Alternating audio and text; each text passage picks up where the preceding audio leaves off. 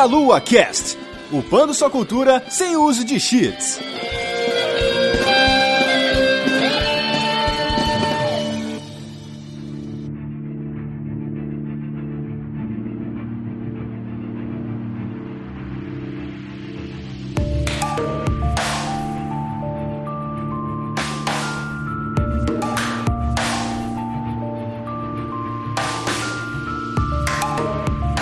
Saudações, queridos ouvintes! Estamos começando mais um Meia Lua Cast. Eu sou André Bach, estou aqui hoje com Giovanni Arieira. Olá, pessoal, boa noite e de volta aqui, né? Depois de um longo tempo. Nossa, verdade, faz bastante tempo aí. Quem acompanha Meia Lua mais tempo já ouviu o Giovanni conversando com a gente aqui. E hoje somos só nós dois. Olha aí. Estamos em poucas pessoas aqui hoje, mas vai ser um bate-papo legal. A gente vai abordar alguns aspectos é, sobre os zumbis, mas de uma forma um pouquinho diferente. A gente tem vários podcasts aí dedicados a zumbis, é, principalmente nos games, né? Então a gente tem aí podcasts sobre Resident Evil, podcasts sobre The Last of Us. A gente vai citar eles aqui de uma outra forma nesse podcast. Tem também um podcast muito antigo lá atrás, um dos primeiros, acho que vai pelo número 7, sei lá. Eu já peço desculpa de antemão pelo formato e pelo áudio, mas quem quiser arriscar ouvir também tem lá é, um apanhado geral sobre filmes e jogos de zumbi também. Bom, Giovanni, por que, que será que eu trouxe você aqui, né? Vamos ver se as pessoas vão, vão entender qual é a ligação aí, né? Uma dinâmica um pouquinho diferente. Mas conta pra gente o que, que você faz e como as pessoas depois podem de repente te encontrar ou entrar em contato com você também. Já que a gente vai falar de zumbis, né? A explicação óbvia é que eu sou engenheiro agrônomo, né? Faz todo sentido. claro, claro, é óbvio, né? É, afinal de contas, plantas, elas são seres vivos, mas não tem cérebro, então devem ser mortos-vivos. Exato, e a gente tinha plantas versus zumbis, né? Então, quem sabe, tá aí a ligação. Olha aí. Deve ser essa a ligação. É, é, na verdade, eu sou agrônomo e atualmente eu sou professor na Universidade Federal de Mato Grosso, aqui em Cuiabá. E eu trabalho com doenças de plantas né, na, na área da microbiologia, voltada para a agricultura. E aqui eu dou aula, inclusive, de microbiologia agrícola. E uma das áreas que eu me interesso, até por hobby realmente, é de conhecer micro-organismos que afetam não só plantas, mas outros, né? Animais, insetos, enfim. É mais ou menos essa ideia hoje, né? A gente discutir os zumbis da vida real ou como algum micro-organismo pode transformar o seu hospedeiro em zumbi. A gente vai focar como se fosse uma infecção biológica, né, de zumbi, Exato. que é um dos temas que é abordado na cultura pop, né? Sempre que aparece um zumbi, tem aquele zumbi de origem alienígena, tem aquele zumbi de origem mágica e tem sempre o zumbi de origem biológica, que inclusive lá a gente tem o vírus lá do Resident Evil, os fungos lá no The Last of Us, que, Exato. que tem mais semelhança do que a gente imagina, né? Isso é até usado, né? A gente vê do The Last of Us realmente foi usado como inspiração para a criação da, da forma de transmissão, a forma de ação do vírus ali é inspirado Sim. no organismo real, né? Gamers, eles conhecem o termo cordíceps, né? Exato. E já pensam em The Last of Us. Antigamente, se você pensasse antes de The Last of Us, ninguém sabia o nome desse fungo. né? Exatamente. Muito legal. Bom, a gente vai entrar nesse tema, mas antes a gente tem alguns recadinhos. Muito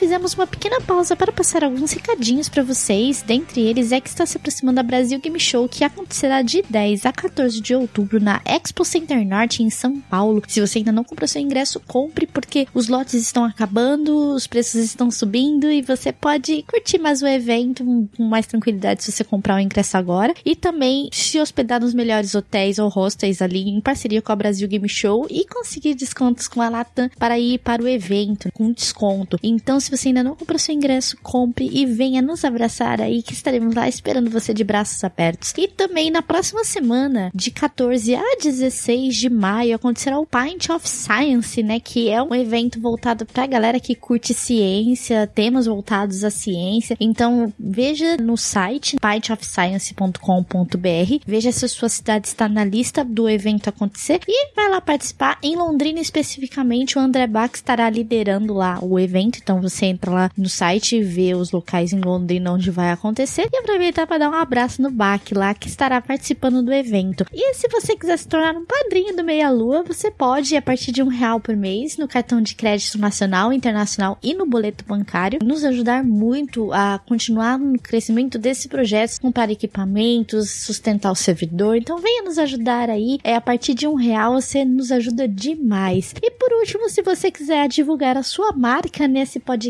nesse espaço aqui, você pode entrar em contato diretamente com a gente no contato arroba meialuapafrentesoco.com.br ou com a Juliana no e-mail jujubavi.gmail.com. Fiquem com o cash aí e nos vemos daqui a pouco na leitura de comentários.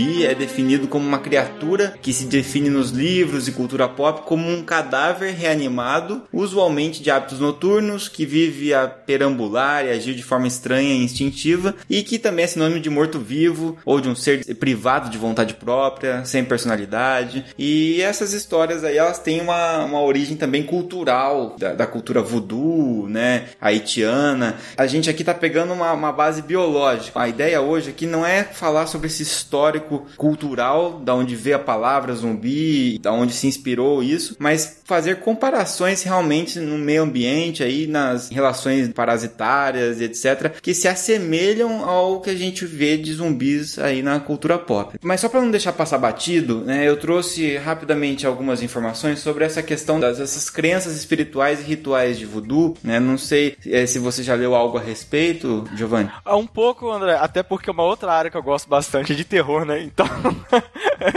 Na verdade, vocês não sabem, mas o Giovanni também é escritor, né? Ele não fala, mas ele é. é aquela história igual o pato, né? Anda, nada e corre e não faz nada direito, né?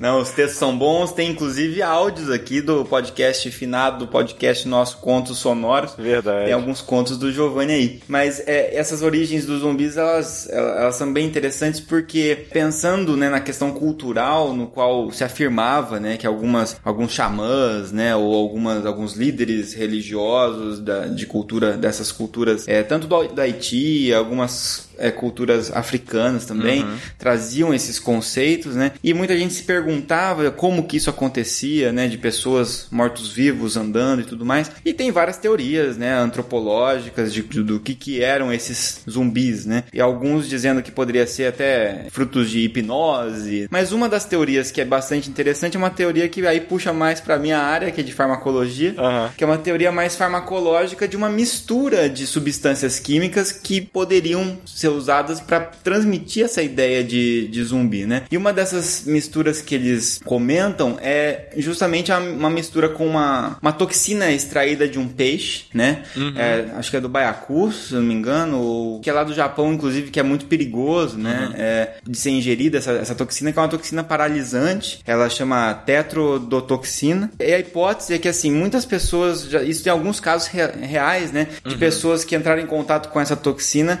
a maioria acaba morrendo por, por, parada respiratória, não consegue contrair os músculos, isso inclui o diafragma, então você não consegue respirar. Mas algumas pessoas ficam paralisadas, mas não chegam a, a deprimir tanto essa contração a ponto de ir a óbito, né? Elas não conseguem falar, etc. Então elas acabam ficando num estado parecendo que estão mortas, mas ainda estão vivas, né? E alguns casos de que pessoas dadas como mortas ou que foram, né, levantaram lá quando estava no necrotério, levantaram quando estava no velório, ou que eram enterradas vivas e depois você tinha lá, a hora que fazia a exumação, você via marcas, né? Uhum. É, no caixão, uma coisa horrível, Nossa, né? imagina, e, né? Desespero. uma das piores sensações, né? Pensa-se que ela pode ter uma certa absorção até mesmo pela pele, então que inicialmente poderia ser passado na pele em grande quantidade e isso tem uma pequena taxa de absorção, que depois de um tempo a pessoa acabava ficando paralisada e dada como morta. Só que como a quantidade não era tão grande, ela não morria efetivamente uhum. e depois de um tempo ela voltava né? Então, isso já parece a questão de que o do, né, do feiticeiro ali que sim, sim. levantou o morto, né? E hum. agora é um morto-vivo. Agora, a questão da pessoa estar é, sem vontade própria, aí poderia ter relação com uma mistura, porque eles misturavam não apenas essa toxina desse peixe, como toxinas também de um sapo também local e, e, outras é, substâncias que tem no seu composto ativo substâncias semelhantes ao DMT, que é a mesma substância que tem lá no chá do Santo Daime. Ah Ah, sim. Em alguns cogumelos também, como a psilocibina, que são substâncias alucinógenas. Talvez essa mistura, quando fosse dada, a pessoa ela acabava perdendo a consciência, é, ou às vezes mantendo a consciência mais paralisada. Quando ela voltava, teoricamente, à vida, ela voltava sob efeito dessa droga alucinógena, né? essa substância alucinógena, e aí ela de repente obedeceria alguns comandos e etc. E isso traria a sensação de que a pessoa morreu, foi ressuscitada e agora estava sob controle do, do feiticeiro, né? Agora era um escravo, né, desse feiticeiro e tal. É interessante essa ideia aí, realmente, e é legal, né, pensar que os zumbis no início era essa coisa meio fantástica, realmente, né? E essa uhum. coisa do morto que volta e quando ele volta, ele é um escravo que obedece aquele senhor que o trouxe de volta, né? E até, dá, posso dar um exemplo já aqui disso? no reino animal, a gente tem um exemplo que foi descoberto aqui no Brasil, inclusive, o pessoal da Universidade Federal de Viçosa, que é uma relação entre uma vespa e umas lagartas. E a ideia é exatamente isso: a vespa transforma a lagarta em um zumbi escravo. Como que funciona então o processo todo disso? É até usado como está sendo estudado para controle biológico, porque essa lagarta, que é um, a lagarta de uma mariposa, ela se alimenta de eucalipto e de goiaba. E a ideia é assim: a vespa, que é uma vespinha bem pequena, ela faz uma postura dos ovos na superfície da lagarta, e aí dos ovos da vespa sai a larva da vespa, né? Então elas uhum. eclodem, infectam a lagarta, e aí elas começam a consumir a lagarta, só que elas vão mantendo os órgãos vitais para que a lagarta não morra. Olha só. Aí quando elas estão próximo do final do ciclo de larva, que aí elas vão entrar no ciclo de pupa, né? Que é o ciclo parecido com o ciclo do casulo da borboleta. A ideia é essa. A hora então que essas larvas da vespa vão chegar próximo de virar pupa, algumas larvas vão para a cabeça da lagarta e liberam algumas toxinas que deixam a lagarta muito agressiva. Elas saem da lagarta e viram pupa lá fora. Agora a lagarta, ela tem, né, a gente sabe que são, que são neurotransmissores, mas ainda não são identificados quais nem como eles agem. A lagarta fica super agressiva e ela passa a proteger as pupas. Então qualquer inseto que chega ali próximo, a lagarta defende. Não que ela tenha, obviamente, uma consciência, né? Isso. Mas é, ela, ela tá tão agressiva que qualquer invasor ela vai combater com mais ferocidade. Exatamente. E aí traz essa ideia, né, do, do zumbi ser um escravo do senhor, agora a lagarta é escrava da vespa, e também traz essa coisa do zumbi ser mais agressivo, né? Porque a lagarta, ela, ela normalmente não é agressiva, mas ela fica bastante agressiva, inclusive contra insetos que ela, teoricamente, teria que correr, como besouros, que são insetos muito maiores e que tem uma mandíbula para se alimentar da lagarta. Então, muitas vezes ela acaba morrendo para defender a pulpa da vespa que tá ali. Ela perde o instinto que ela teria de sobrevivência, né? No sentido de, de fugir de um animal maior, né? De um, de um perigo maior. Né? Isso, exatamente. E é, é tudo causado pelas toxinas que são liberadas pelas larvas lá no cérebro dela. Então é bem interessante é, esse caso. Cara, isso, isso é bem interessante realmente, né? Porque se a gente pensar, lógico, né? Aqui a gente tá falando, traçando alguns paralelos, né? Uhum. A gente não tem um relato disso acontecendo com o ser humano, até pelo, pela complexidade que é né, o sistema nervoso do ser humano e pela, pelo tamanho da estrutura também, né? Uma estrutura muito grande uhum. em relação ao, ao tamanho da, da, larva, que é bem menor, né? Exato, exatamente. Que nesse caso, com a larva, a, além de tudo, tá tendo um, uma alteração no sistema nervoso, no, no, a gente não vai dizer cérebro, né? Encéfalo, mas a gente vai dizer o sistema nervoso dessa lagarta que tá fazendo com que ela mude o seu, seu comportamento, que era de um jeito e passou a ser outro, antinatural, né? Digamos assim. Exato, exatamente. A gente tem uma série de, de exemplos aí nessas associações de vespas com outros insetos, isso é muito comum, porque as vespas, naturalmente, a gente já conhece, né? O marimbondo é uma vespa que produz toxinas, né? O veneno do marimbondo ali, ou da própria abelha, estão no, no, mesmo, na mesma ordem de insetos. Então eles produzem venenos, né? E em, em muitos casos a associação desse veneno interage com o sistema nervoso do, do inseto hospedeiro e causa realmente essa alteração de comportamento aí. A gente fala de controle de lagarta, às vezes a gente não pensa na importância, mas uma que acho que o pessoal vai gostar é uma vespa que controla barata. Olha aí, esse, esse tem, o pessoal tem interesse. sim, sim. É a vespa que é, ela é conhecida como vespa joia ou vespa esmeralda, porque ela é uhum. verde brilhante, assim. É uma, uma vespa natural da África, da Ásia, tem no, no Havaí também. Ela, ela vai se alimentar basicamente da barata americana, né? Que é a barata mais comum que a gente tem em casa, né? O que ela faz? A barata é um bicho muito maior do que ela e é um bicho Sim. agressivo. Então, ela dá uma ferroada na cabeça da barata, uma ferroada injeta uma quantidade de toxina que paralisa a, a cabeça e as patas anteriores da barata. Então, a barata fica meio devagar, né? Sim. E aí, depois disso, ela ela dá uma segunda ferroada que vai especificamente na área que seria análoga ao cérebro aí, e aí ela injeta uma quantidade bem específica de uma toxina, que aí essa toxina ela vai deixar a barata parada também. Então a barata fica totalmente paralisada. Aí a vespa é muito engraçado. Tem uns vídeos, se quiserem procurar, procurar o nome da vespa é Ampulex compressa. Ela puxa a barata pelas antenas igual a gente puxa um cavalo pelo cabresto. Ela fica na frente e ela vai puxando a barata e a barata vai seguindo ela. E aí então ela leva a barata para um lugar que é protegido, né? E ali ela deposita os ovos na barata e aí as larvas vão eclodir e vão parasitar a barata. Só que o que acontece? A quantidade de toxina que ela injeta é uma quantidade muito específica, porque se for muito a barata morre e se for muito pouco a barata recupera o movimento antes das larvas eclodirem do ovo. Então é uma quantidade bem específica que paralisa a barata por algumas semanas até o ovo eclodir e aí as larvas consomem a barata que ainda está viva. Então é bem interessante. Então assim, só para ter uma ideia mais visual, a vespa ela não tem força para poder carregar a barata. Exato. Ela puxa a barata e a barata anda. Aham, uhum, anda, isso. Então assim, ela não pode bloquear totalmente o movimento, senão ela não consegue levar a barata. Cara, isso é muito legal e isso faz pensar inclusive na divisão que a gente tem de sistema nervoso no, no nosso corpo humano, né? Porque a gente tem uma série de tipos de movimentos diferentes, né? É, de forma simplificada, a gente pode pensar naquele martelinho que bate no teu joelho lá no médico,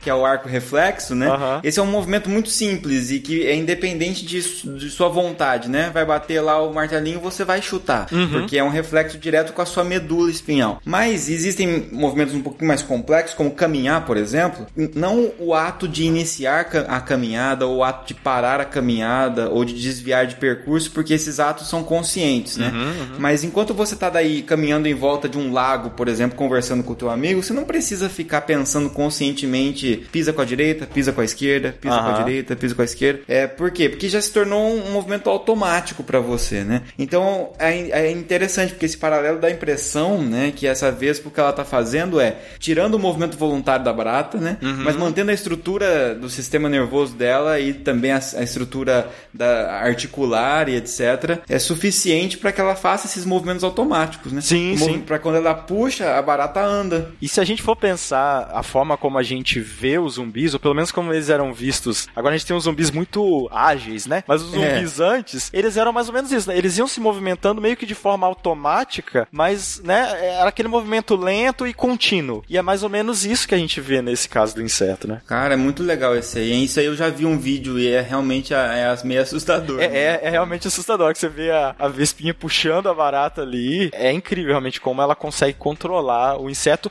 E mais interessante, que ela controla o inseto por um período prolongado, né? Porque aquela toxina vai continuar agindo e vai estar tá ali mantendo o inseto parado durante mais tempo. É bem, uhum. bem interessante, né? Tem, assim, vários exemplos. Acho que a gente vai conversando aqui, a gente vai ver que tem outros exemplos que a alteração do comportamento é ainda mais complexa, né? O, do, pelo parasita. Verdade, verdade.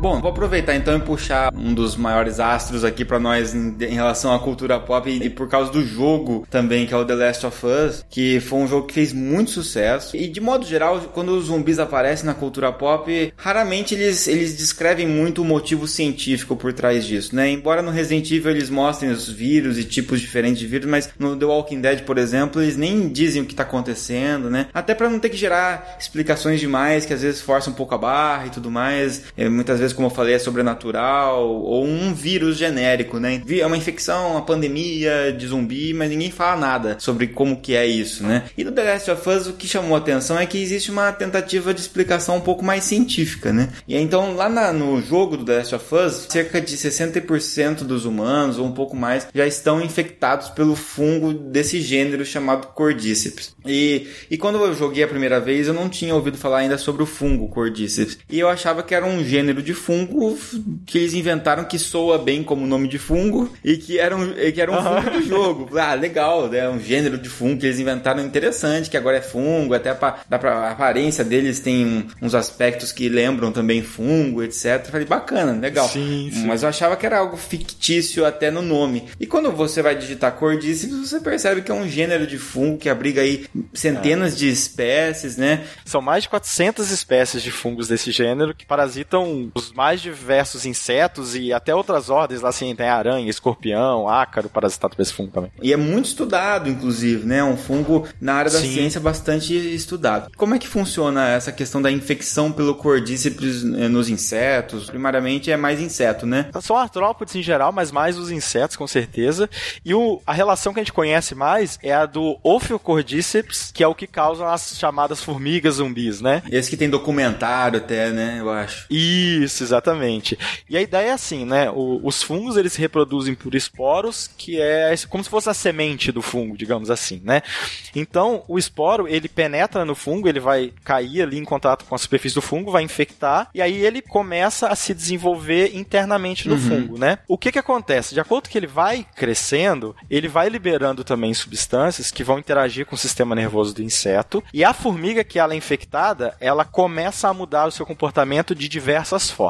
É, primeiro ela para de se alimentar e ela deixa o ninho, né? As formigas elas sempre vão buscam alimento, voltam pro ninho, buscam Sim. alimento, voltam pro ninho, né? Aquela história, né? Essa formiga, ela larga o ninho e ela vai escalar então uma planta e ela vai subir até uma altura que os pesquisadores já viram que é uma altura de cerca de 25 centímetros. É bem específico, porque nessa altura as condições de temperatura, de umidade e principalmente de luz solar são as condições mais ideais para o desenvolvimento do fungo. Então a formiga chega nessa altura, ela vai prender a mandíbula na parte de baixo de uma folha, porque como ela está do lado de baixo, essa folha fica protegida para evitar que né, você tenha chuva, por exemplo, de rúbia, formiga, alguma coisa nesse sentido. Então ela prende a mandíbula e ali o fungo continua se desenvolvendo. Então ela prende a mandíbula e morre. Só que esse comportamento dela para ela chegar ali, ele é todo controlado pelo fungo. E uma coisa que é interessante é que o fungo ele vai parasitando o inseto e vai né, se nutrindo da- do corpo do inseto, só que ele não parasita nem a mandíbula, nem os músculos. Porque se ele parasitasse a mandíbula ou o músculo, a formiga caía. E a ideia dele é que a formiga fique presa lá em cima, porque depois dela sai né, uma estrutura que parece um cogumelo. Desse cogumelo, né, é, é de onde vão sair os novos esporos. Então é a necessidade de manter né, alguma estrutura básica de locomoção e, e tudo mais. Exato. E assim, como esses esporos estão lá em cima, a hora que eles caem é mais fácil deles infectarem os insetos lá embaixo e é mais fácil dele de se dispersar, né? Então acaba sendo uma vantagem evolutiva aí, mas que só o fungo só consegue isso através desse, dessa alteração do comportamento da formiga, que é uma alteração bastante complexa, né? Ela para de se alimentar, ela muda o seu comportamento de retornar ao ninho, ela vai a uma altura específica onde ela fixa a sua mandíbula e fica lá parada. Então é uma mudança bem complexa do comportamento. Tem um documentário da BBC que é muito interessante. Você vê algumas mariposas assim também, que elas estão depois forradas desses, tipo um cogumelo, né? Que saem delas assim. É, provavelmente se você digitar BBC Cordíceps,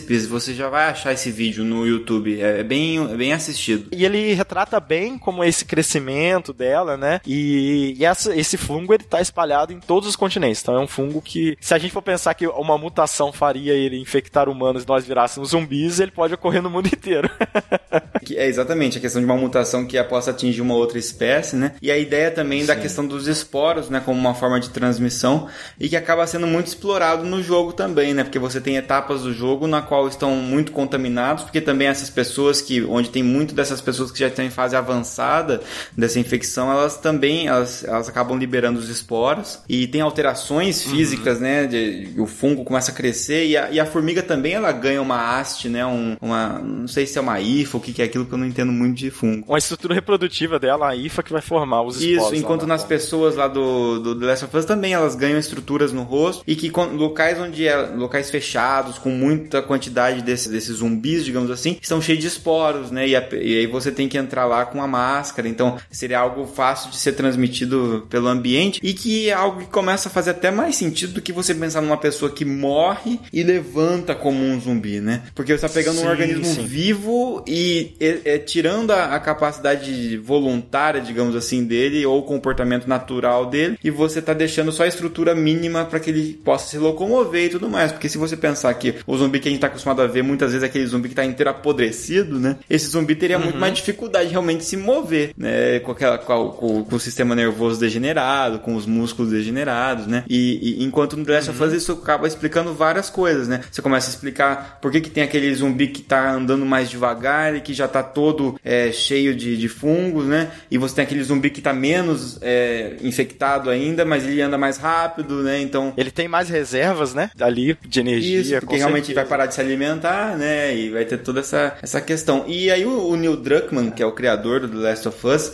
ele disse que a ideia foi misturar justamente esses conceitos, né? Do cordíceps, é, aplicar isso como fosse ser humano, pensando numa, numa ideia de controle populacional, assim. É, você mesmo falou do, uhum. do uso de algum desses parasitas como uma forma de controle de pragas, né? Você acha que, de uma forma na natureza, baseado na questão da ecologia, do estudo da ecologia e tudo mais, que esse mecanismo do fungo, né, do cordíceps, é, ajuda o cordíceps a se reproduzir, mas ao mesmo tempo ele serve como uma espécie de controle populacional para essas formigas? Sim, ele serve, com certeza. O que acontece é que na natureza, de forma né, equilibrada, a gente não tem uma grande população de uhum. formigas, né? O que acontece, por exemplo, nos ecossistemas agrícolas, né? Então você tem esse desequilíbrio, e aumenta a população de pragas, enfim. Então, uma forma da gente entender por que em áreas agrícolas a gente tem um excesso de uhum. pragas, né? Ou porque um inseto que naturalmente ocorre na floresta ele se torna uma praga numa lavoura, é exatamente que na lavoura a gente não tem as condições ideais para o desenvolvimento desses organismos que, que vão causar doenças uhum. nas pragas. Então, como a gente não tem a condição ideal para que um fungo se espalhe, acaba que a praga não tem o inimigo natural dele que a gente chama, né? Então ela acaba, ela tem muita comida, porque a cultura inteira é comida uhum. para ela, e ela não tem nenhuma doença. Então, esses organismos, eles têm um papel muito importante na natureza de manter as populações num nível equilibrado. E, eu acho que aí que vem a ideia central do jogo, que é o mais legal, eu acho, que é, é como se o ser humano tivesse perdido o seu controle porque ele está se reproduzindo muito, né? A gente desenvolve formas de, uhum. de, de, morrer mais tarde, de, né? A gente se reproduz com uma certa taxa, então a gente começa a ter mais nascimentos, menos mortes, né? Maior expectativa de vida,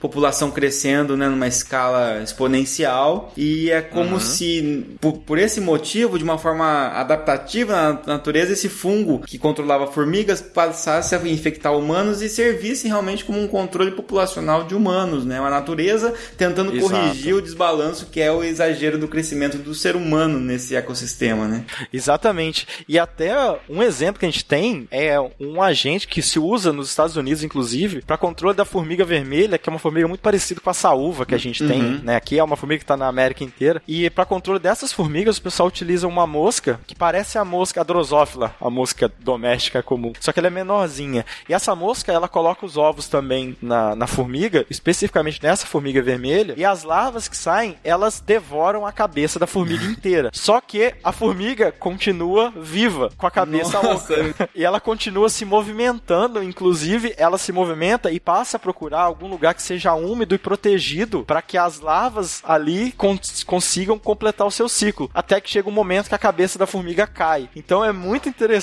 é esse mecanismo de ação. A formiga não tem mais nenhuma estrutura do seu sistema nervoso uhum. central, mas ela continua se movimentando Sim. ali, entendeu? Então é muito interessante. E é utilizado para controle de uma praga. Então acho que o jogo traz isso, né? E se alguém quisesse usar para controle da, do ser humano, que muita gente considera que é uma exatamente, praga. Também, né? Exatamente, E na verdade, não só alguém, como às vezes a própria natureza, devido à evolução, fez isso, né? E é interessante que essa é uma frase do próprio Neil Druckmann, né? É, é tudo baseado na ideia de que quanto mais numeroso uma espécie se torna, mais provável que ela possa ser, digamos, predada por esse fungo, né? Então ele, ele quis Exato. transmitir essa ideia. Então é muito interessante, né? E aí abre plot para várias coisas na ficção, né? De, tanto na questão de um controle populacional, é, uma tentativa realmente, né? Uma uhum, empresa uhum, que uhum. quer controlar, um governo que quer fazer isso, ou de repente algo que aconteceu naturalmente, o que na verdade não seria um, talvez um surto tão rápido, mas a gente vê aí várias doenças que uma, uma pequena às vezes mutação no vírus, que às vezes foi lenta, né? Ou num vírus, num fungo, numa Exato. bactéria, às vezes aconteceu de forma lenta, mas quando ocorreu determinada mudança, ela passa de repente a infectar o ser humano e aí a gente não está preparado para isso, a gente tem algumas epidemias, pandemias, né? Então, não, não que vai acontecer exatamente dessa forma, né? Mas é um paralelo legal, né? Na verdade, a nossa sorte é que os humanos, os nossos principais parasitas são vírus ou bactérias e não fungos, né? A gente não tem tanto problema com fungo É, o sistema bem. imune, né, do ser humano, de modo geral, ele é, ele é bom para combater combater, né, o, o, fungo. O fungo tem uma reprodução mais lenta, e se a gente pensar, né, então é, é mais comum a gente ver infecção fúngica em alguns locais específicos, assim, né, embaixo da unha, é, algumas coisas, desses, uhum. alguns fungos específicos mais de pele, e, e mais em pessoas imunodeprimidas também, né, então a pessoa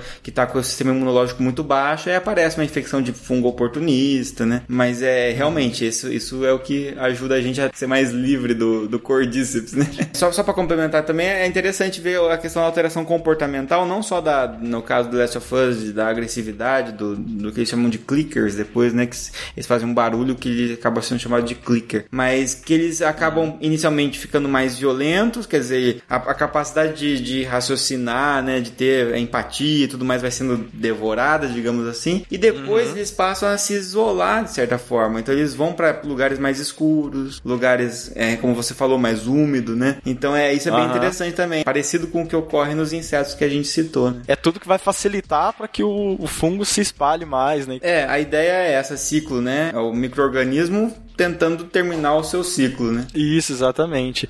E até tem um, um exemplo que não deixa de ser de zumbi uhum. nessa abordagem que a gente está tendo aqui, mas que ficou conhecido como formiga vampiro. É um, um plateuminto, na verdade, que é um verme, né? O plateuminto mais conhecido é a planária, mas a gente tem alguns vermes que são plateumintos, e ele parasita o fígado de bovinos. Coelho também, mas basicamente de bovinos. E o que que acontece? Quando o bovino defeca, nas fezes deles ficam os ovos desse verme. Então esse ovo tem que voltar pro bovino para que ele infecte o fígado novamente. Então o que que acontece? Para que ele faça isso, a, a, relação que ele tem com as formigas é que a formiga se alimenta, né, do, dos ovos ali que estão nas fezes, ela consome esses ovos e aí esses ovos produzem algumas toxinas ali que vão alterar o comportamento da formiga. E aí a formiga que geralmente, né, ela corta o alimento durante o dia e vai pro ninho e fica protegida à noite, ela passa a não voltar pro ninho. Ela fica o tempo inteiro ali na, na planta. Então ela fica na planta de dia e de noite, na parte mais alta. Porque a hora que a vaca vem pastando, a vaca come a formiga e aí o, o verme que está lá no interior da formiga consegue ser ingerido pelo boi, que é o hospedeiro preferencial dele. E aí virou formiga vampiro por isso, se ela muda o hábito dela. Então é exatamente isso, né? É um, ele muda completamente o, o hábito. Mas é por quê? É pensando no, na sobrevivência daquele patógeno, daquela doença. Então é muito interessante como isso acontece realmente. Bom, e tem mais outros então que a gente pode falar, outros exemplos exemplos, né, que a gente pode citar de desses parasitismos assim para insetos ou uh, outros animais, digamos, menores, né? Tem, tem sim. Tem um exemplo que é de um verme que é um plateuminto também, como a gente comentou do da formiga uhum. vampiro, que parasita um caracol, né? O caracol ele ingere fezes de pássaro, né? Porque o caracol se alimenta de matéria sim. orgânica, né? E nessas fezes do pássaro estão os ovos do plateuminto, porque ele parasita o pássaro. Então, mais uma vez, como que ele faz para voltar pro pássaro? Ele vai fazer com que o caracol seja comido pelo pássaro. então, o, o que ele faz? Ele migra com seus tentáculos oculares, né, do, do caracol, e ele fica naquela região, libera as toxinas que vão controlar o sistema nervoso do caracol. Esse caracol vai para a parte mais alta em busca de luz, e se a gente for pensar, né, caracol, lesma, eles sempre gostam de ficar em lugares de sombra, né? Eles não vão em busca do sol, né? Então ele altera esse comportamento e ainda tem uma jogada que é muita sacanagem, porque esse verme, ele tem um formato como se fosse um cone meio inchado e pulsante. Então ele fica se movimentando no olho do caracol, que o caracol tá na parte de cima da planta e ainda fica com aquele movimento, ele chama mais a atenção do pássaro. que sacanagem, cara. Eu tô aqui, tô aqui. Exato. Agora o caracol, além de estar tá na parte mais alta, ele tá com um letreiro luminoso dizendo comida aqui, sabe? Então é muita sacanagem. E o outro que eu gosto muito, porque aí vai diretamente para a área dos organismos que eu trabalho, que são nematóides. Uhum. É, né? agora puxar pro seu lado. Que os nematóides são aqueles vermes de onde fazem parte a lombriga, o, o verme mais conhecido, né, dos, dos, nematóides. E tem um nematóide que ele tem uma associação específica com grilos, assim, com gafanhoto, louva-a-Deus também, mas é bem específico com grilos, que é o seguinte, o, a fase que é do nematóide, que é a fase de verme dele, que a gente chama de uhum. juvenil, né, ele tá no fundo de lagos. E o que que acontece? Quem se alimenta desse nematóide, ou que acaba consumindo o nematóide, mas não como alimento é, uhum. prioritário, vão ser larvas de mosquitos ou de mariposas que estão ali. Então elas engordam engolem o nematóide, mas não consomem. Então ele vai permanecer vivo no intestino Ah, dessas entendi. larvas. Essas larvas vão se tornar em inseto adulto, e aí essa mariposa ou esse mosquito, com o nematóide vivo no interior dela, vai ser comido por um grilo. Ó, tudo na é uma cadeia alimentar, realmente, né? Exato. E assim, é uma associação incrível que o nematóide não é consumido por esse, por esse inseto inicial. E aí, quando o grilo consome esse inseto, o nematóide passa a parasitar o grilo. Ele não parasita o mosquito ou a mariposa, ele vai parasitar o grilo. E aí, o que acontece? Ele sai do intestino do grilo e fica na parede ali, entre a parede do- da cutícula do inseto e o músculo. E ali é que ele vai se alimentando. Se a gente for pensar, até parece muito com aquele, aquele inseto que a gente tinha no MIB. Sim. Lembra que ele era gigante e a hora que ele saía do corpo do cara ele era muito maior? Porque esse, esse nematóide ele chega até 30 centímetros e o grilo é um inseto bem pequeno, né?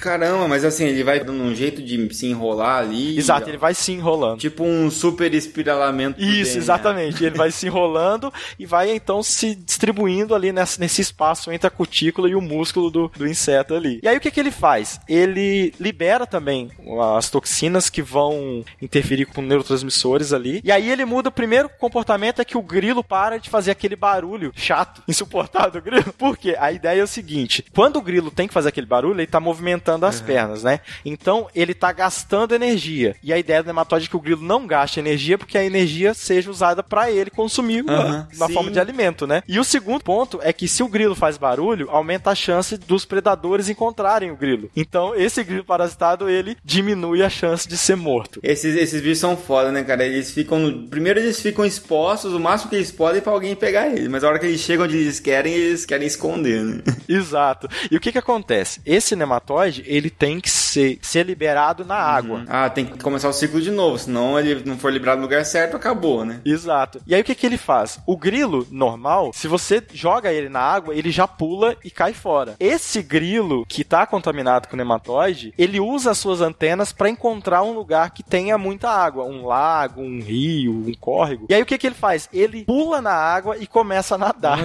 Exatamente por essa alteração cerebral, o grilo se suicida. E aí quando ele tá na água, o nematóide reconhece que ele tá na água e aí o nematóide sai do grilo. Esse também tem muitos vídeos na internet do, do, do grilo na água e o, o nematóide saindo do interior dele. É bem interessante esse também. Da mesma forma que o Neil Druckmann lá explorou o cordíceps, né? Algo desse tipo na, no, no- terror ou na cultura pop coisa- seria demais, cara. Imagina, uma pessoa tá do seu lado, ela para de falar com você, ela se joga na água ali e morre afogada sem, sem tipo, ter a resposta de sair, né, da água pra não morrer afogada. Seria muito foda, né? Na área de zumbis, nem tanto, mas na, na questão até de invasões alienígenas, tem muito isso às vezes. Que o, o- tem esse controle mental alienígena, controla a pessoa, às vezes parasitando ou de outra forma, mas que ele controla esse comportamento da pessoa pra fazer a pessoa se matar, alguma coisa nesse sentido. E é, é muito legal. Essa associação, porque ele realmente ele muda extremo, né? O extremo, o, o comportamento do animal ali, né? O animal se mata, sabe? É uma coisa extrema, realmente. É, e que vai totalmente aí, vai realmente contra a ordem natural, né? De, Exato. do- de, um, de, um, de um organismo mais simples, né? Que vai ter sempre a resposta de sobrevivência ali, né? Diferente, é, o ser humano, obviamente, ah, existe suicídio, claro, mas assim, tem outras questões envolvendo muito mais complexas, né? Agora, um animal para um animal desse porte, digamos assim, né? Se suicidar é muito diferente, muito. Não é, não é esperado que isso aconteça, né? Isso, exatamente, né? Legal.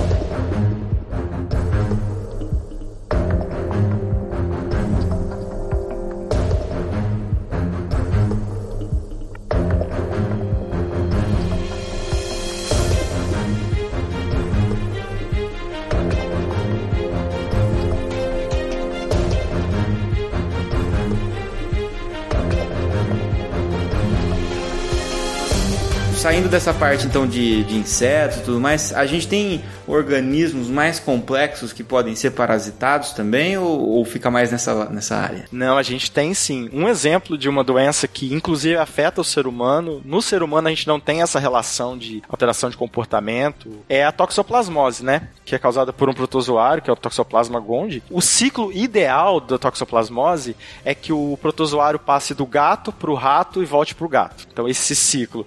Porque É assim, no organismo do rato, o protozoário vai formar os cistos, que é uma, uma estrutura de resistência dele.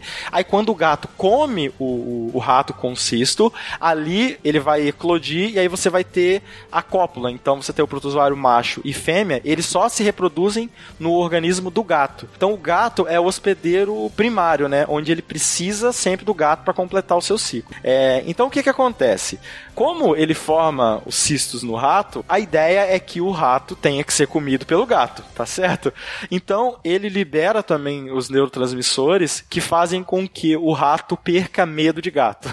Cara, isso é muito legal, hein? Porque para quem nunca viu, existem experimentos assim que se você um estímulo aversivo, muito aversivo pro rato, muitas vezes é o, é o cheiro do gato, né? Isso. Então às vezes se você Cheiro pega de um- urina, né? De Isso. gato. Se você pega e põe algo que tem, por exemplo, a urina, alguma coisa assim, você deixa próximo do rato, ele já fica em estado de alerta, estresse, ele vai tentar se esconder, ele vai assumir um comportamento de, fuga, né? De, de se esquivar disso, né? Exato. E aí, no caso, quando o rato tem o toxoplasma e você coloca isso, ele nem liga, ele não tem medo, né? Ou você coloca feromônio de gato, alguma coisa assim. Nesses experimentos, o rato se mantém normal, como se não tivesse nada. Então, É tipo bem um ansiolítico pro rato, em relação ao gato, só que é seletivo. né? Pode continuar com, de repente, com medo de altura, ou medo de, às vezes, um espaço aberto, talvez, um pouco menos, mas acho, em relação ao gato ele perde isso e deve perder em relação a, a tudo aquilo que protege ele do gato, digamos assim, né? Isso. E assim, o que é interessante é que esse protozoário ele tem vários outros hospedeiros além do gato e do rato, inclusive o ser humano, né? Que a toxoplasmose é uma doença importante, principalmente quando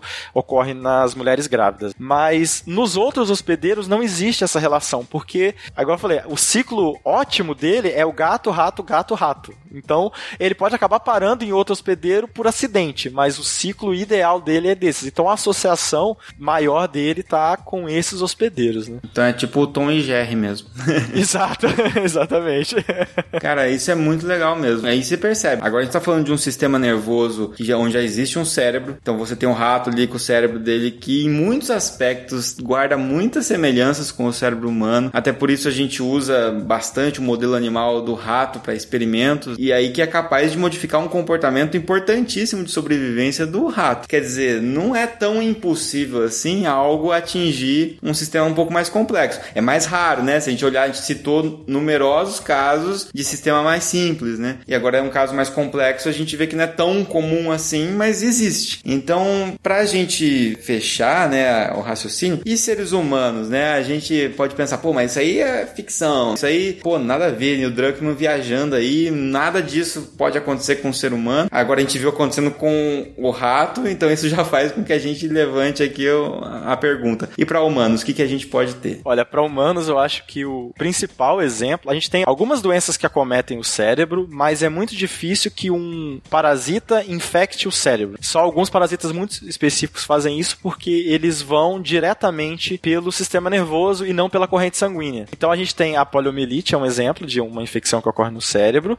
mas o principal exemplo é a raiva, né? Porque aqui a gente tá falando de uma questão, né, lógica, gente a gente não tá falando só de parasitos que infectam o cérebro, mas a gente tá falando de parasitas que infectam o cérebro e provocam mudanças é, comportamentais e fazem as pessoas, de repente, tomarem decisões que elas não tomariam sem a infecção. Exatamente. Nesse caso, o principal exemplo é a raiva, que é causada por um vírus. E a raiva, ela altera o comportamento humano em três formas básicas. A primeira é que a pessoa, ela tem, quando está na fase final, do estágio final da doença, ela passa a ter alucinações. Isso é bastante importante. Outro caso é a questão da agressividade. Então, assim, a raiva é uma doença que ela ocorre em todos os mamíferos. Diferentes estirpes do vírus, mas a gente tem a raiva ocorrendo em qualquer mamífero. É, a gente lembra muito do cachorro e tal. É mais pelo fato do cachorro ele ser mais popular, digamos assim. As pessoas têm cachorros em casa, tem cachorro na rua. E a gente tem uma proximidade muito grande com o cachorro e uma facilidade muito grande de interagir com o cachorro. E um cachorro que esteja mais agressivo, né? E seja portador do vírus, tem maior chance de acabar atacando né, um ser humano e transmitindo esse vírus. Exato.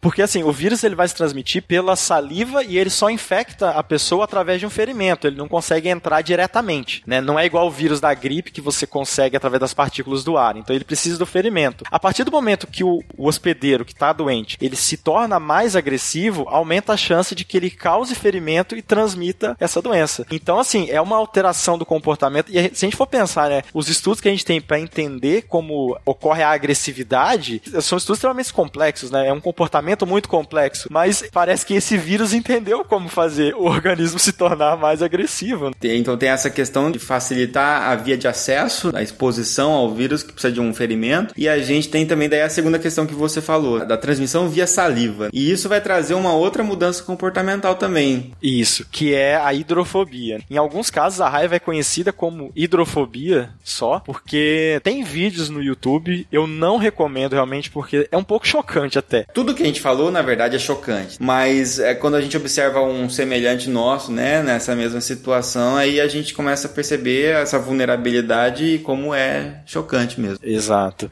E aí, assim, a pessoa, ela tá com sede, ela precisa é, beber água, mas ela não consegue nem chegar ao copo de água próximo. Então tem alguns vídeos que as pessoas tentam dar água e o paciente, ele chora, e você vê que ele quer tomar água, mas ele não consegue se aproximar. E em alguns casos mais graves, até o próprio barulho de torneira que causa uma crise de pânico na pessoa, assim. É uma mudança realmente comportamental muito grande, né, para chegar a afetar, e afetando um cérebro tão complexo quanto o nosso, né? Tem sempre que lembrar. Ah, beber água é uma das respostas mais assim de sobrevivência mais importantes, né? Assim como comer e assim como a prática do sexo também, que é importante em teoria para a manutenção da espécie. Então, teoricamente, você beber água e você se alimentar é uma estratégia de proliferação de você enquanto indivíduo, você se manter vivo, o suficiente para que você também possa daí procriar e dar continuidade na sua espécie. Então, você mexer num, em algo que é tão no âmago, digamos assim, da sobrevivência, que é beber água, é algo muito interessante. E uma das coisas que ela acaba também ah, fazendo é justamente é provocar uma dificuldade muito grande na deglutição, alteração em padrão respiratório, em deglutição e etc., o que favorece a pessoa não, não consegue deglutir. E isso também colabora para depois ela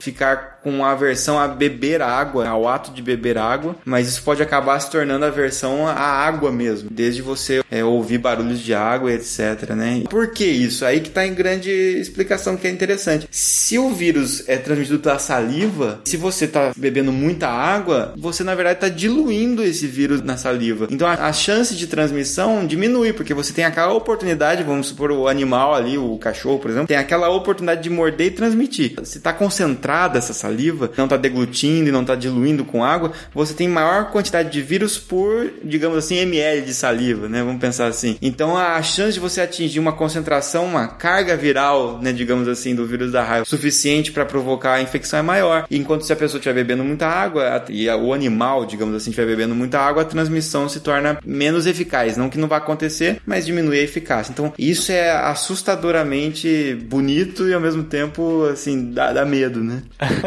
é, em termos de estudo, né, é realmente bonito ver como a gente tem essa evolução do, da doença junto com a evolução do, do hospedeiro ali, mas é assustador realmente. E tem autor que não vai nem classificar como ser vivo, né, porque é, uma, é desprovido de célula, né, é um parasita intracelular obrigatório que a gente aprende aí no colégio, e ainda assim ele é capaz de fazer uma mudança tão drástica. Exatamente. E uma coisa que é interessante, a gente comentou aí, né, no caso do cordíceps, que a gente tem essa dificuldade de um fungo atacar um ser humano, aqui a gente está falando de um vírus que é talvez o principal grupo de agentes patogênicos em seres humanos. E assim, o vírus, esse grupo de agentes patogênicos é o que tem a mutação mais rápido. Então, eu acho que num cenário de ficção, se a gente pensar que o vírus da raiva poderia mutar e passar a ser disseminado pelo ar, por exemplo, como é o vírus da gripe, aí a gente teria um cenário catastrófico à frente, né?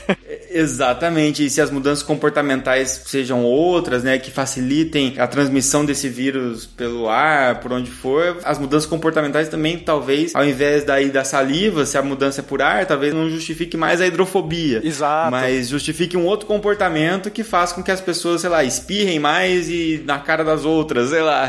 E aí, se a gente pensar que a, a raiva é uma doença que ela demora muito, né? Desde o momento que a pessoa ela é machucada ali pelo cão por gato, até o momento que ela vai desenvolver os sintomas, realmente demora muito. Tanto que até a questão de quarentena vem disso, que era o período de, em torno de 40 dias. Se a gente pensar pensar que ela vai então ficar muito tempo com a doença e se ela começa a transmitir pelo ar, nessa hipótese aí, é muito tempo para ela disseminar a doença, então seria extremamente eficiente, né? Exatamente, exatamente. E aí, como você falou, né, por que, que será, né, só para talvez as pessoas entenderem alguns dos motivos, por que, que será que um vírus seria mais fácil de mutar? É, isso tem a ver com os processos justamente de correção na hora de você replicar. Sempre que você replica uma célula, é, você tem chances de erros nessa duplicação de DNA e etc. E estruturas mais complexas complexas, a gente pode dizer, né, um fungo é mais complexo, um organismo eucarionte, né? Mais parecido, entre aspas, celularmente falando com as células humanas, comparado com uma bactéria e com um vírus, obviamente. Então ele tem estruturas de correção maiores, mais importantes, assim, mais é, eficientes. Então ele consegue se corrigir mais, se manter mais, né? Enquanto uma bactéria tem maior risco de mutação, um vírus maior ainda, e se for um retrovírus, até mais, né? Porque ele tem que fazer um processo de RNA para DNA, né? Por isso também a dificuldade de encontrar vacinas para alguns tipos de vírus, como o vírus da AIDS, né? Uhum, exato.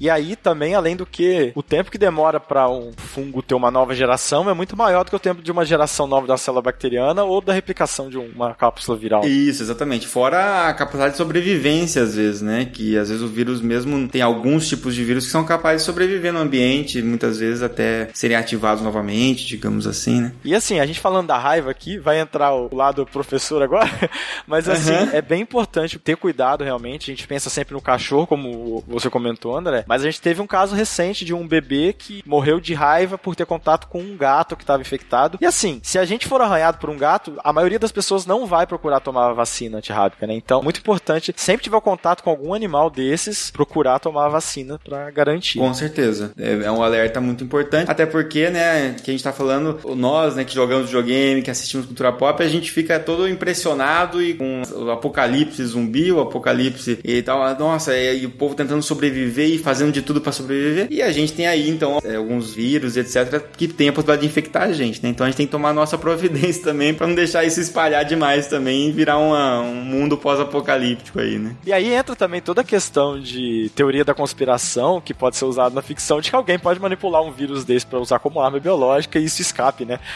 Tem sempre essa possibilidade. Não quero nem pensar nisso, cara. Vamos, não vamos dar ideia, não. Melhor nem falar, né? Mas a raiva que é interessante, a gente tá falando de zumbis, a gente comentou da formiga vampiro, mas a raiva é provavelmente a origem da lenda do lobisomem também, que é a história do, do cachorro que morde uma pessoa e depois de um tempo a pessoa começa a ter o mesmo comportamento do cachorro. Então é a ideia da lenda do lobisomem pode ter surgido por causa da raiva. É uma ideia. Eu tinha pensado nessa comparação, mas faria sentido mesmo que viesse. Muito legal, cara, muito legal. Valeu, Giovanni, brigadão pela participação sua aqui, enriquecedor, um podcast um pouquinho diferente do que a gente tem feito, mas é, é sempre bom trazer um pouquinho de, de ciência aqui pra cultura pop. Valeu, brigadão, André, obrigado pelo convite, tô às ordens aqui sempre que chamarem. E hoje um papo, né, falando de um pouco de ficção, falando de zumbi, falando de terror e falando de ciência e microorganismo, que é o que eu gosto. Então é uma honra. tá tudo junto. Isso, exato. Obrigadão mesmo. Beleza. Valeu, Giovanni. Valeu, gente. Até o próximo podcast.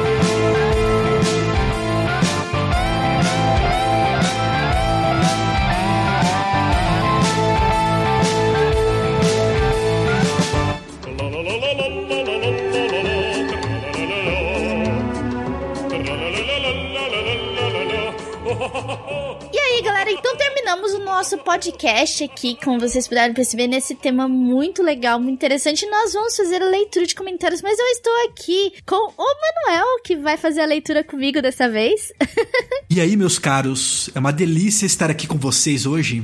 Então, vocês estão ouvindo essa voz delícia, que também vai começar a me acompanhar na leitura de comentários aí com vocês. E nós vamos ler, então, os comentários referentes ao cast passado, que foi sobre experiências gamísticas, onde vocês puderam escutar as nossas experiências, né? Tanto de infância como da adolescência, nossas peripécias, as nossas tristezas do mundo dos jogos aí. E vocês puderam ouvir muitas histórias loucas do Manuel, né?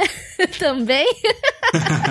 que ele contou suas experiências aí. Então nós vamos fazer a leitura de comentários aí. E muito obrigado a todos que têm deixado comentários aqui com a gente. E perto do cast passado que tinha só dois ou três comentários, agora nós temos seis comentários para ler. Quatro no nosso querido Portal Meia Lua e mais dois lá no, no Deviante. Mas nós vamos começar pela nossa casa, Meia Lua. E eu vou começar aqui com um comentário do Marcelo Neves. Ele disse o seguinte: Bem-vindos, novos membros do podcast mais delícia da Podosfera. Olha aí, mano, já está dando boas-vindas para vocês. Pois é, valeu mesmo, Marcelo. E ele disse o seguinte: bom cast, boas histórias. E dessas histórias deu para ver que vocês são gamers como a gente. O que não pude parecer muito agora, mas tenho certeza que vai render muita risada e muita delícia no que vai vir. E falando em história, lembro de uma minha com Chrono Cross. Peguei o PS1 de um amigo emprestado para jogar esta obra-prima. Comecei a jogar, era 14 horas, e às 6 horas do dia seguinte ainda estava lá, firme e forte. Mas a alegria acabou quando minha mãe passou pelo quarto, quando saía para caminhar na praia. E ao me ver ali, colocou a mão na tomada e falou: salva ou desligado agora. Por sorte, tinha um save point próximo ali. Acho que nem preciso dizer que dormi por duas ou três horinhas só pra ir pra enrolar e voltei a jogar. e para a Dona Vanzita, que foi falar de Majora's Mask, fiquei com vontade de rejogar. Afinal, vivo rejogando Zeldas. Inclusive, já estou negociando uma cópia da versão para 3DS. Você verá algumas fotos nas minhas redes que irei te marcar em breve na tão adorada lua. Abraço dele. Olha, Marcelo, ele quer me marcar naquela lua terrível. Você não tem dó de mim, não, Marcelo? Só uma pergunta assim. Você não gosta de mim? Eu fiz alguma coisa para você? Ele quer me marcar na lua, Manuel. Vai vendo. Não, mas eu entendo pelo menos o Marcelo no sentido de você ter que jogar muitas horas seguidas quando você é, alugava um jogo. Cara, era muito difícil ter pouca grana e ser game na infância e na adolescência. Só para não dizer que atualmente mudou muita coisa, nós ainda temos as Free Weekends. Não sei se você conhece, Van, as Free Weekends. Hum, não acho que de cabeça sim, eu preciso só. Talvez pelo nome eu não conheça, mas se você lembrar o conceito, talvez eu me recorde. É que são aqueles finais de semana que nós podemos jogar um determinado título, né? Geralmente começa ou na quinta ou na sexta e vai até o domingo. Ah, sei, sei, sei, sei. Para alguns, isso é tempo mais do que suficiente para você terminar um jogo. Eu tentei fazer isso com o Ghost Recon Wildlands da Ubisoft algumas semanas atrás, mas eu não fui muito bem sucedido, né? Eu joguei de quinta a domingo aí, eu só fiz 35% do jogo, daí eu tive que dar o braço a torcer e realmente pagar pelo jogo e comprar ele completo. Teve uma outra ocasião em que eu e os meus amigos conseguimos terminar o Dead Island Riptide em apenas um final de semana. Então a gente jogou assim, tipo, duas tardes e duas noites direto. Mas não tivemos que comprar o jogo. Jogamos de graça porque ele estava disponível, né? De graça no final de semana. Ai, que legal, cara. Muito bom. É, é, jogar assim direto, eu faço muito isso, por exemplo, quando eu tô mais assim, às vezes eu pego um intervalo entre uma prova e outra, aí tipo, eu jogo direto, que foi o que aconteceu comigo quando eu peguei o Zelda para jogar o Breath of the Wild. Aí eu peguei um bom tempo para jogar ele, tipo, mas antigamente eu tinha os jogos, os que eu queria jogar, pelo menos os que o meu pai podia comprar pra gente, então eu jogava em casa mesmo, acabava muitas poucas vezes vezes eu alugava, mas geralmente quando a gente alugava, a gente alugava de fim de semana mesmo pra poder passar o final de semana jogando. mas muito obrigada, Marcelo Neves, pelo seu comentário e, como sempre, deixe seus comentários aí que a gente gosta muito de ler. Então agora eu vou ler o comentário do Darley Santos. Eu tenho duas histórias, Crying Alone, de videogames. Crying Alone. Inglês. Repeat, please, class. Uma das primeiras vezes que joguei no fliperama, eu, que era super protegido pela mamãe. Fui meio traumatizante. Os fliperamas da cidade, em grande parte, eram também lugares frequentados por drogados, bêbados e bad boys, e por vezes serviam até de bocas de fumo. Certa vez fui com um colega meu num desses fliperamas, e mal começamos a jogar iniciou-se uma briga lá dentro. E eu, que nunca tinha visto uma briga tão de perto na minha vida, desesperado, saí correndo, abandonando a máquina. Meu colega ficou perplexo com a minha reação e saindo atrás de mim, me viu parado ali na esquina, aflito, e Bink tentou me chamar de volta, mas os próprios bad boys lá dentro, percebendo toda a situação que estava se passando com a gente, começaram a fazer de conta que estavam mesmo hostilizando a gente. E dessa forma, até ele acabou saindo daquela pocilga amedrontado, e aquela uma hora de flipper foi pro brejo. Eu nem queria saber mais de jogar videogame, mas meu colega ficou sentido com o dinheiro perdido. Mesmo o dono do fliperama, que era meio mala também, apesar de ter esboçado alguma reação para que os transtornados parassem, ficou rendido pelos arruaceiros, que na real nem estavam brigando de fato, só estavam discutindo a seu modo. Eu é que, com medo, dramatizei aquilo imaginando o apocalipse. Desculpe, dá pra entender a situação dele, porque na, naquela época tinha fliperama que tinha até cinzeiro. E realmente o pessoal fumava, às vezes até usava óculos escuros, mesmo o fliperama, né? O negócio sendo mal iluminado, e dava assim, um aspecto meio que, tipo, sei lá, meio sinistro. Sim. Você, quando criança, realmente achava meio sei lá, meio creepy. Sim. Ele continua. Desculpe, nem lembro qual era o jogo. Possível que fosse o King of Fighters alguma coisa. Demorei um tempinho para voltar no fliperama de novo. A polícia passou a patrulhar esses lugares e moralizou a situação, mas nem da presença de polícia eu gostava. que bad. Sim, não, mas é, né? Porque no meio da confusão a polícia não consegue diferir quem é o agressor do agredido, né? Bate todo mundo. Sim. É bad mesmo. E nos meus tempos de Super NES, eu jogava meus games de futebol, como International Superstar Soccer ou Campeonato Brasileiro, e fazia gol olímpico do meio do campo. E de tudo que é jeito. Mais uma vez fui para a casa de um colega meu e levei sucessivas surras de 16 a 0, 18 a 0, 20 a 0, jogando exatamente o mesmo jogo que tinha em casa. Foi um dia triste para minha autoestima, e eu, não conseguindo entender o que estava acontecendo, acabei racionalizando como um dia ruim. E segui a vida preservando a autoimagem de um razoável e por vezes ótimo game de futebol. Nossa, que bad, Darley. Essa situação, cara. Não, mas agora isso nunca mais irá acontecer contigo, cara, no International Superstar Soccer, porque você ouviu esse cast e você sabe que você pode trocar os controles. Então seja feliz. Né, então, seja feliz, velho. Agora você pode jogar, você pode bater nas pessoas no online também. Você não precisa mais ter problema com isso, não.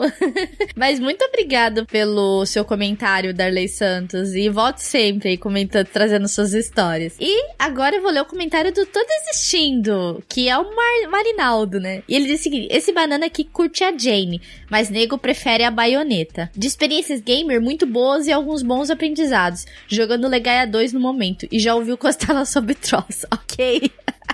Obrigada, tô desistindo pelo seu comentário super sucinto dessa vez. Não contou nenhuma história pra gente de, de coisas que você tenha passado na infância ou na sua adolescência, né? E agora, Manuel, nós iremos lá para o Portal Deviante, a nossa segunda casa. É só atravessar a ruazinha e vamos lá passar na nossa casa do Deviante, lá onde nós leremos os comentários referentes também a este cast passado, as experiências gamer. E nós vamos ver o, o que o pessoal do Deviante falou. Eu vou começar aqui então com um comentário do Doug Byte. Ele diz o seguinte: Conheci o cast no episódio do Delicious World. Que coisa maravilhosa aquilo seria. Se não me engano, são sete selos do apocalipse, então nada mais justo do que sete cavaleiros. Sobre experiências gamer, nunca joguei nem faço questão de jogar. Resident Evil, mesmo que entre os anos 2011 e 2015 eu tenha virado um fanático por zumbis. Quando eu era criança, eu era bem medroso. E meus primos, uns oito anos mais velhos, eram meios viciados em Resident Evil. Eu raramente via eles, nem sabia que existia jogo de terror. E quando ia lá, o que eu mais queria era jogar videogame com eles, naquela delícia de Nintendo 64. Bom, fiquei meio sem saber porque raios tinham deixado toda a sala fechada e escura poucos minutos depois descobri que não era pra jogar Mario. Vixe, cara, jogou. Eles colocaram o menino pra jogar Resident Evil, Manão. A, a primeira vez que você joga Resident Evil é inesquecível. É, é verdade. Você vai, tipo, cara, acho que é, foi o que eu falei, a ce das cenas, assim, mais icônicas de Resident Evil. Cara, como Resident Evil adora uma janela, velho. eu falei isso no cast, cara. Falei desse de experiência gamer, como que Resident Evil curte uma janela, né? Porque todas as janelas pula alguém, vem cachorro, vem zumbi, vem o, o Nemesis, vem todo mundo. Morcego. Morcego, vem tudo, velho. É incrível como Resident Evil adora janela. Mas é que você teve essa experiência ruim, mas Resident Evil não é tão ruim assim. Mas cada um do seu gosto. Quem sabe um dia você não pegue gosto pra jogar uma, um dos jogos da série, né? Mas ele não, não é ruim, não, tá?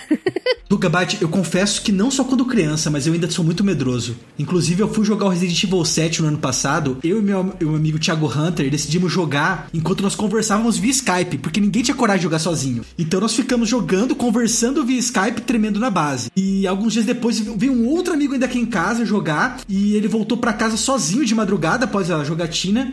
Né? Sorte que ele voltou de bicicleta, né? O que ajuda bastante. Mas ele disse que ele teve vários pesadelos naquela noite, principalmente com a Margaret Barker. Ah, Margaret Baker.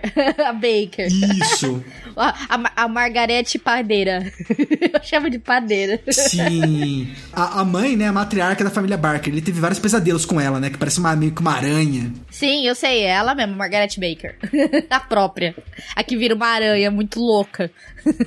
Entendeu? Eu continuo tendo medo, mas eu acho que é, o mais legal de tudo é você jogar e ainda ter medo, porque tem gente que não, não tem, então não curte tanto os jogos de terror quanto você deve curtir e eu curto também, entendeu? O medo é uma, um elemento essencial para você ter prazer com esse tipo eu de gosto esse muito gênero. de jogo de terror, entendeu? Tanto que é uma das séries que eu mais acompanho, que muita gente fala que não é tão terror, mas ele tem bastante jumpscare e, e a história é muito foda, porque o pessoal olha parece que é um jogo só de, de tomar susto, mas se você pesquisar um pouco mais a fundo, a história é super mega profunda, que é Five Nights at Freddy's. É uma das franquias que eu mais gosto. Só a fanbase é meio tóxica, mas o, o jogo e a história é super legal. É, e eu gosto muito, o jogo de terror Outlast, eu gosto muito de jogo bem assim, tem que, tem que me dar susto, entendeu? Tem que ser da hora, entendeu? Mas a maioria dos jogos não me dá susto. Eu, eu adoro jogo de terror.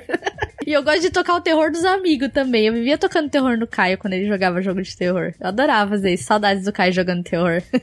Mas muito obrigada, Dogpat, pelo seu comentário e volte sempre aí. Então agora vamos ler o comentário do Felipe Lima. Conheci o cast fazem poucos dias, porém já estou amando. Que delícia, eu também acabei de entrar e tô adorando os comentários, inclusive o seu aí, Felipe Lima. No mais, acho que a pronúncia Jane de baioneta é a forma como o Renato disse, mas também não estou lembrado como é falado no game. Obrigado. Infelizmente, eu não tenho a mínima ideia de qual é a pronúncia certa de Jane baioneta. Você sabe, Van? Na minha cabeça, que eu me lembro, é John. Só que eu, eu talvez eu teria que assistir uma gameplay do Bayonetta 2 pra ouvir a baioneta falar, porque como aparece nos primeiros minutos do jogo, que inclusive caso a coadjuvante, que é, no caso essa bruxa, e ela aparece, a, a Jeannie, John, John.